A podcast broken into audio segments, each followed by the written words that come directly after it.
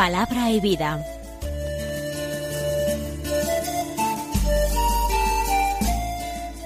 Con el Padre Manuel Horta, desde Sevilla.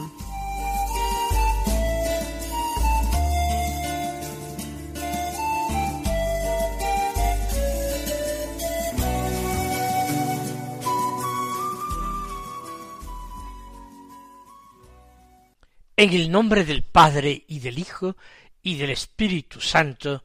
Amén. Alabados sean Jesús y María. Muy buenos días, queridos amigos, oyentes de Radio María y seguidores del programa Palabra y Vida. Hoy es el martes de la última semana del tiempo ordinario, es decir, de la trigésimo cuarta semana del tiempo ordinario. Este martes es 26 de noviembre.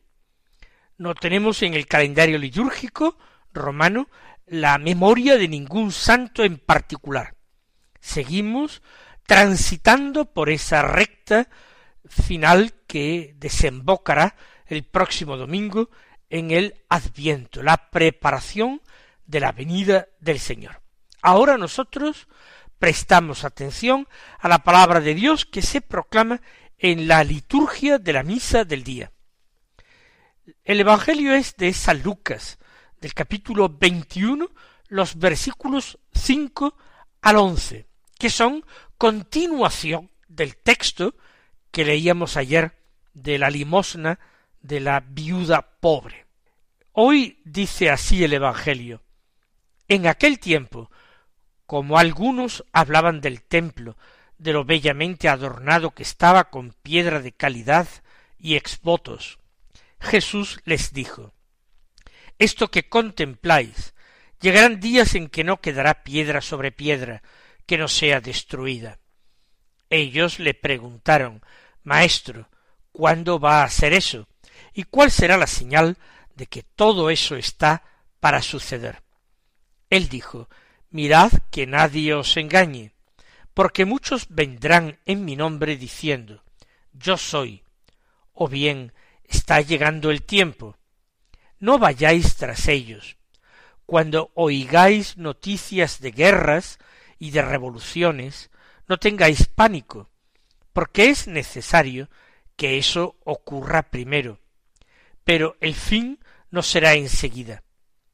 Entonces les decía, se alzará pueblo contra pueblo y reino contra reino.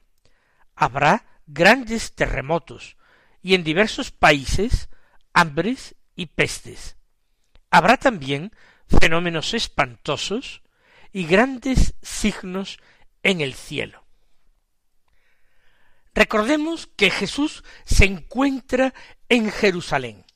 Son ya las antevísperas de su pasión y su muerte.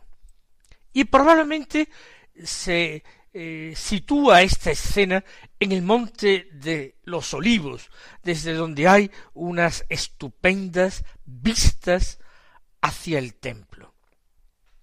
Había algunos de los discípulos de Jesús que estaban hablando del templo, de su belleza, de sus adornos, de la calidad de la piedra, de los exvotos, están admirando aquella obra extraordinaria que ha construido o reconstruido el rey Herodes el Grande.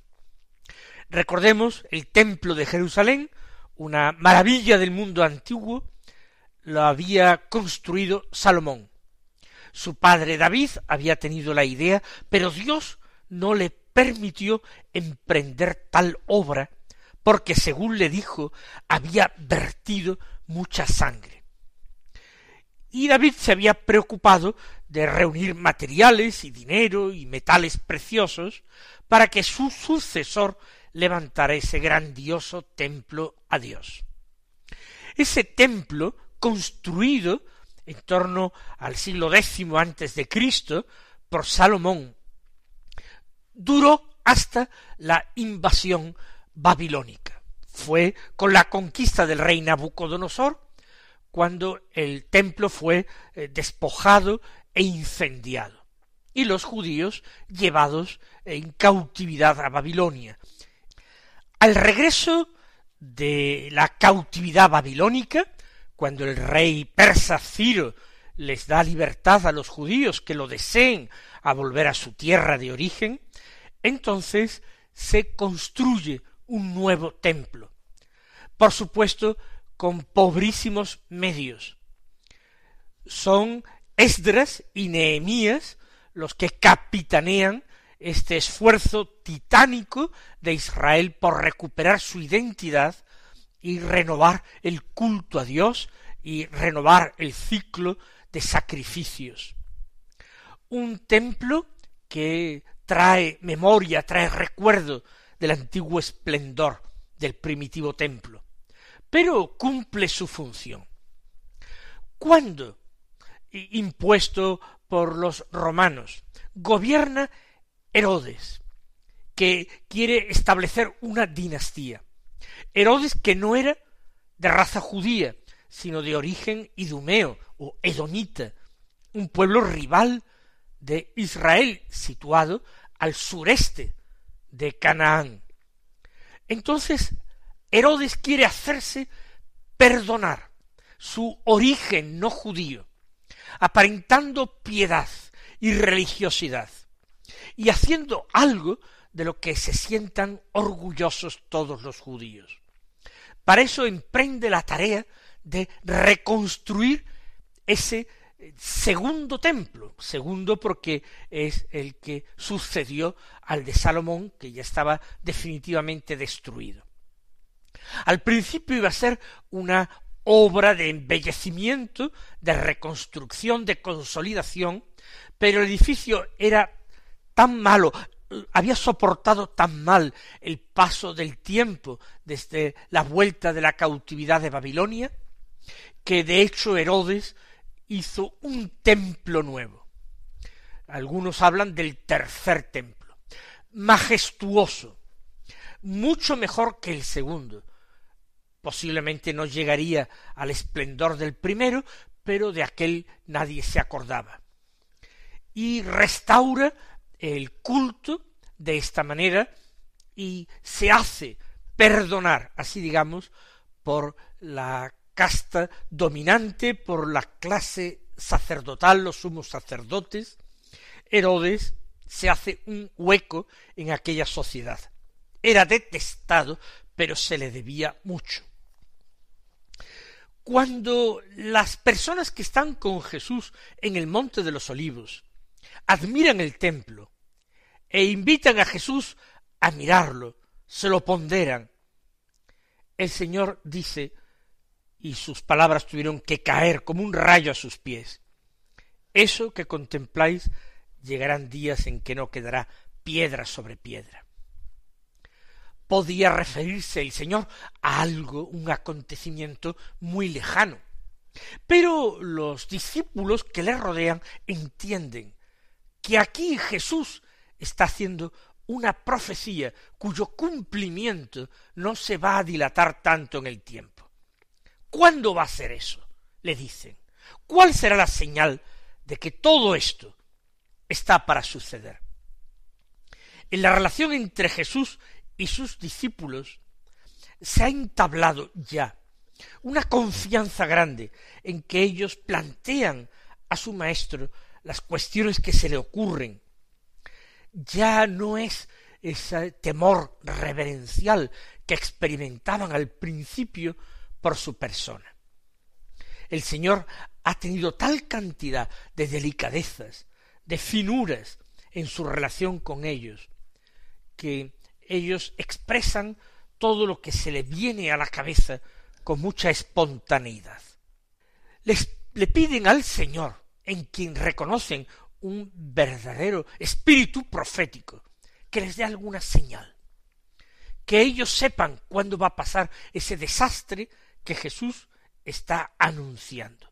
¿Cuál será la señal? Y aquí es cuando el Señor, que ha empezado a hablar de la ruina de Jerusalén, ruina del templo, empieza a dar una serie de signos o señales que pueden ser aplicables en el tiempo a lo que ocurrió en el año setenta, la destrucción de Jerusalén, y de ese templo, o que pueden aplicarse a los dolores que vendrán antes de su segunda venida en gloria para juzgar a vivos y muertos. Dice el Señor, mirad que nadie os engañe. Detengámonos en esto. Jesús afirma que el engaño es posible. Y por tanto que no basta la buena voluntad para precaverse del engaño. Hay alguien a quien Jesús ha llamado el padre de la mentira y también ha llamado el príncipe de este mundo, que está pronto a seguir ejerciendo ese oficio que empezó a desempeñar en el paraíso, engañar, mentir, sembrar la cizaña en la relación de los hombres con Dios y de los hombres entre sí. Cuidado, mirad que nadie os engañe, porque esos tiempos últimos son tiempos de crisis, son tiempos, por tanto, llenos de inseguridad, porque el enemigo va a tener más poder, más mano, más capacidad de engañar. ¿Y cómo se va a presentar este engaño del enemigo? ¿Cómo se va a presentar esta impostura? Pues, dice Jesús, vendrán muchos en mi nombre diciendo yo soy o bien está llegando el tiempo. No vayáis tras ellos. Así pues Jesús anuncia, y esto no cabe duda de que el Señor se refiere a los últimos tiempos, de que han de venir personas que pretendan actuar en nombre de Jesús o hacerse pasar por él. Y que esa mentira, esa impostura, será tan eh, bien urdida que las personas que tengan una fe débil, que no tengan una suficiente capacidad de discernimiento, que no hayan interiorizado suficientemente la palabra de Dios, podrán caer en engaños, en un engaño de buena fe, porque creerán que es Jesús o el enviado de Jesús el que está hablando. En realidad no será el enviado de Jesús, aunque se presente como tal. Hay que mantener la fidelidad a Jesucristo y a sus palabras. También la fidelidad, la escucha a estas palabras que acabamos de escuchar en el Santo Evangelio de la misa de hoy. Que nadie os engañe, muchos, dice Jesús, no uno, ni unos pocos, muchos vendrán en mi nombre. En el nombre de Jesús, sí. Y actuando en nombre de Jesús pueden ser hombres malvados, sí. Y actuando en nombre de Jesús pueden ser agentes del maligno, sí. Eso va a ser esa impostura de los últimos tiempos anunciada por el Señor. Y van a decir yo soy, esto es de Cristo, esto viene de Cristo, y no será así. O bien está llegando el tiempo, ¿el tiempo de qué? ¿El tiempo del triunfo del hombre? ¿El tiempo del triunfo de Cristo? No, ciertamente. Porque antes la humanidad, antes de entrar en el descanso de Dios, antes de la resurrección de los muertos, también el cuerpo místico de Cristo, que es la Iglesia, deberá seguir y acompañar a su Maestro cargado con la cruz. Es eh, los últimos tiempos, es el momento de la pasión de la Iglesia. O bien, no vayáis tras ellos, dice Jesús. Esto será difícil, dar de lado a quienes se presentan actuando en nombre de Jesús y transmitiéndonos una palabra de parte de Jesús. Hay que orar, hay que pedir sabiduría del cielo, hay que pedir ese don del Espíritu Santo de entendimiento y el don de ciencia y el don de temor del Señor y el don de la sabiduría, todos los dones del Espíritu que nos permitan atinar con lo que realmente Dios quiere. Y ahora, si esa es la primera señal, que muchos van a querer engañaros y además actuando en mi nombre, una segunda señal más histórica, más comprobable. Cuando oigáis noticias de guerras y de revoluciones, no tengáis pánico. Claro que la falta de paz, la guerra, la revolución que subvierte el orden y que cuestiona los valores que una sociedad defiende, todo eso es temible. No dice el Señor que no tengamos que sufrir, claro que eso nos hará sufrir. Jesús pide a los suyos que no se dejen arrastrar por el pánico. El pánico no es simplemente un miedo muy fuerte, sino es un miedo cargado de desesperanza. Mientras la esperanza permanece viva y despierta, el miedo podrá ser grande, pero no aparecerá el pánico. No lo tengáis. Es, por tanto, una invitación de Jesús a vivir la esperanza. Hay que esperar. ¿Por qué? Porque hay que creer en la palabra de Dios. Y esto es algo ya previsto por el Señor, es algo querido por Dios. Entra dentro de sus planes de salvación. Recuerden lo que decíamos el otro día, no solamente hay que hacer lo que Dios quiere, no solamente. La santidad exige que nosotros queramos lo que Dios hace, aunque eso que Dios hace a nosotros nos parece eh, doloroso, desagradable. Cuando oigáis noticias de guerras y de revoluciones, no tengáis pánico, conservad la calma. ¿Eh? Dios está ahí. Dios lo ve todo, lo controla todo, lo prevé todo. Añade, porque es necesario que eso ocurra primero. Pero el fin no será enseguida.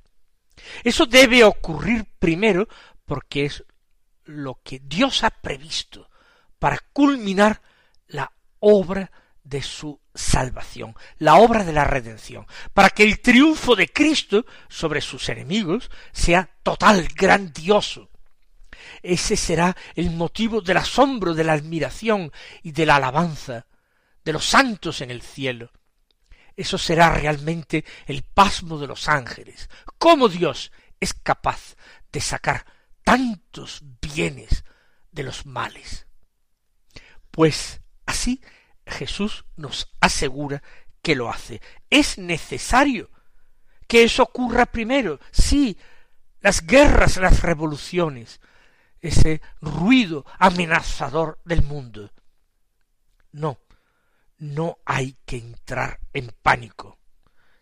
Tiene que ocurrir eso primero, pero el fin no será enseguida. Dios lo sabe. Hay que pasar la pasión. Jesús no fue entregado a la muerte nada más ser detenido. Primero tuvo que vivir desde la noche del jueves una serie de horas hasta su crucifixión el viernes por la tarde, tuvo que padecer para cumplir todo lo necesario, todo lo que era la voluntad del Padre. El fin no vendrá enseguida. Entonces, cuando los discípulos han escuchado esto y estos signos, primero ya lo hemos dicho, el primer signo son los engaños, el segundo vinculado con el primero son las personas que tratarán de engañar a los discípulos de Cristo diciendo que vienen, que actúan en nombre de Él o que son Él mismo. En tercer lugar, los rumores de guerras y de revoluciones. Les decía entonces Jesús, se alzará pueblo contra pueblo y reino contra reino será un enfrentamiento entre los hombres total. Reino contra reino, pueblo contra pueblo. Eso será una guerra mundial total. Nosotros no lo sabemos. Muchos de estos signos no pueden ser comprobados hasta después de eh, ocurridos. Pero el Señor sigue hablando. Habrá grandes terremotos y en diversos países hambres y pestes. Hay una verdadera rebeldía de la tierra, de la creación. Igual que los hombres se rebelan y se enfrentan y se matan, la naturaleza igualmente se revela y causa daño y dolor. Esa creación entera que había sido dada al hombre en el paraíso como regalo para que la dominara, para que se sirviera de ella. Esa naturaleza ahora se revela ferozmente. Grandes terremotos.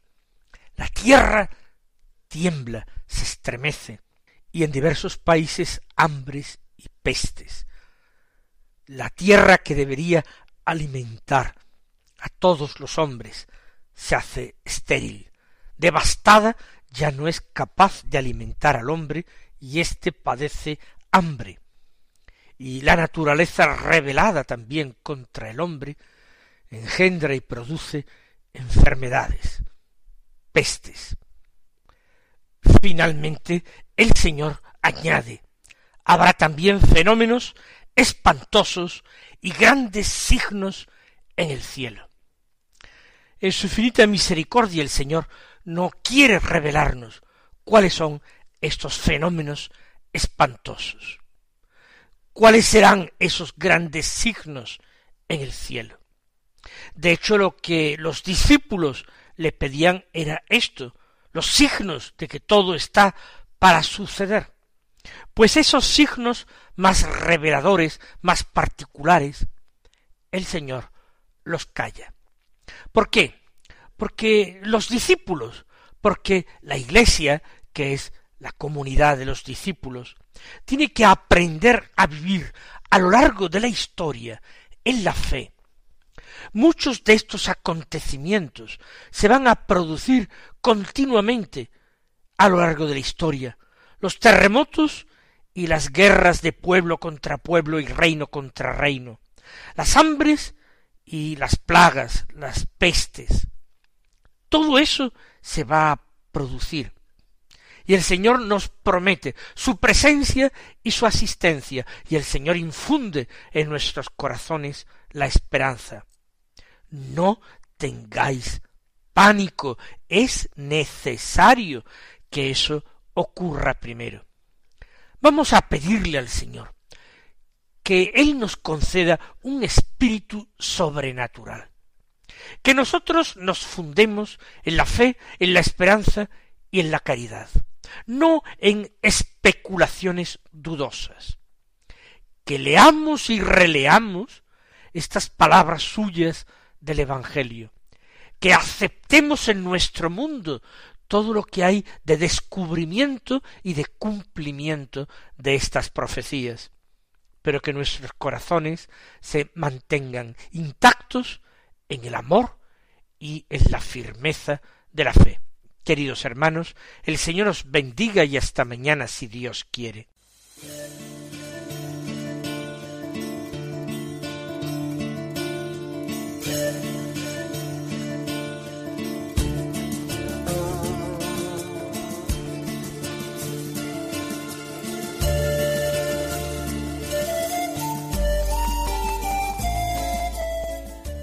Concluye Palabra y Vida, un programa dirigido desde Sevilla por el Padre Manuel Horta.